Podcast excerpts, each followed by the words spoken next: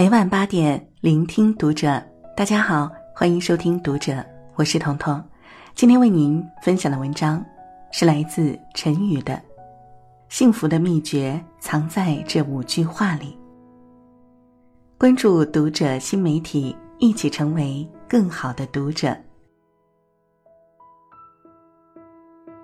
毕淑敏曾在文中写道：“人一生中最重要的事情是让自己幸福。”人生的旅途上，没有谁是一帆风顺的，我们总会遭遇各种意想不到的困难。其实很多时候，没有过不去的坎儿，只有绕不过的心结。你想过什么样的生活？你想要的幸福是什么？只有自己最清楚。当你觉得沮丧、失落的时候，请看看下面这五句话：心放宽，事看淡，继续走好接下来的路。第一，快乐丢失在盲目比较中。生活的苦累一半源于生存，一半源于盲目比较，比成绩，比学历，比就业，比薪水。往往我们和身边的人比着比着就不快乐了，人渐渐滋生怨气，产生各种心理内耗，越加偏离自己原本的目标，因比较而自卑。而痛苦的我们犯了一个错误，只看到了他人当面的光鲜，却忽略了背后的付出与低谷。人各有各的得失，片面的羡慕与嫉妒，不过是以己之短攻他人之长，是一场拿他人的利剑戳伤自己的笑话。一辈子跟人比较是人生的悲剧，因为你终会明白，外面没有真的敌人。值得在意的只有自己。这些诞生于比较的负面情绪，不仅无益于问题的解决，反而是制造焦虑的根源，谋杀幸福的元凶。无论身陷何地，请记住，人切忌妄自菲薄，把潜意识里的那句“我不够好”替换为“我可以更好”，会充沛前进的勇气。与其盯着自己的弱点突然自卑，远不如关注当下所拥有的美好，在没有对比的舞台上专注于自己的角色，直至曲终谢幕。二，自律的人活得更精彩。保持身材，人们常说岁月从不败美人，果真如此吗？其实岁月何曾偏袒过任何人。不过是美人拥有和岁月抗争到底的决心和毅力。有女演员被问到老去的容颜和臃肿的身躯哪一个不能接受，她毫不迟疑：前者不可避免，后者不能原谅，因为后者不仅输给了岁月，也输给了自己。停止熬夜，充足的睡眠能够缓解压力。补充体力，让人思维更清晰，精力更充沛，更是远离诸多疾病、保持身体健康的秘诀。优质睡眠会让你感受到，当清晨的阳光透过窗帘洒落在脸上的喜悦，让你元气满满，奔赴人生中新一天的征程。连早睡早起都做不到，还谈什么好好爱自己呢？坚持锻炼。健康是一个人最大的资本，那些从锻炼上节省的时间，总有一天会花在生病上。爱上阅读，留一点时间读书，让有益的爱好丰盈自己的业余生活，这是抵抗平庸最有效的手段。生命不息，阅读和学习不止，哪怕一个人也能过得充实快乐。自律像一道开关。开启时便激活了人身上不同的闪光点，所以那些自律的人才自带光芒。当自律成为一种习惯、一种生活方式，你会变得更优秀，人生也会自此不同，走向愈加精彩的未来。第三，学会拒绝是掌控人生的必修课。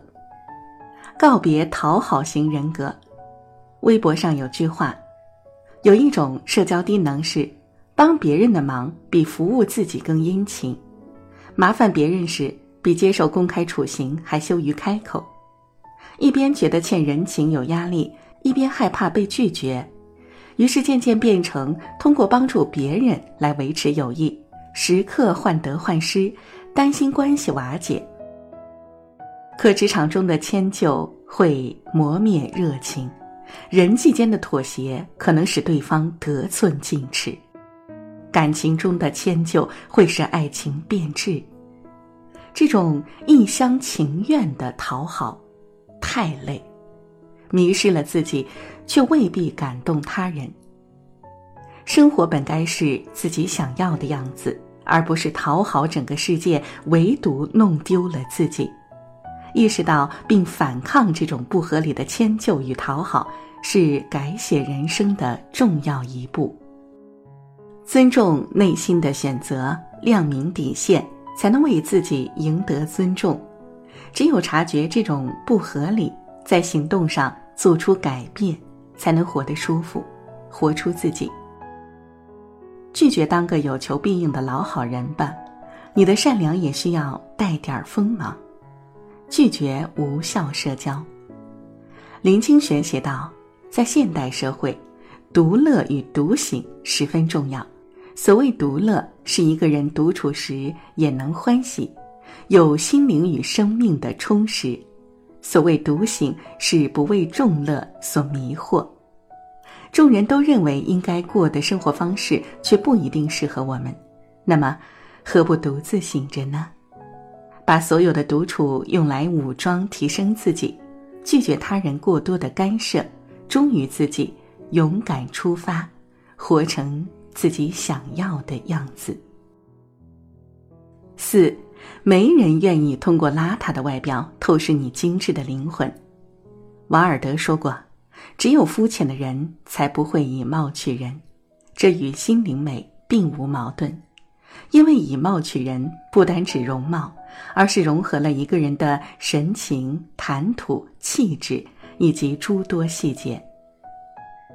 杨澜曾讲述她在英国时的经历：当她因为朴素的便装被面试官质疑拒绝，又因为坐在床上吃东西被房东太太呵斥后，衣衫不整地出现在咖啡馆里，餐桌对面妆容衣着精致的英国女士。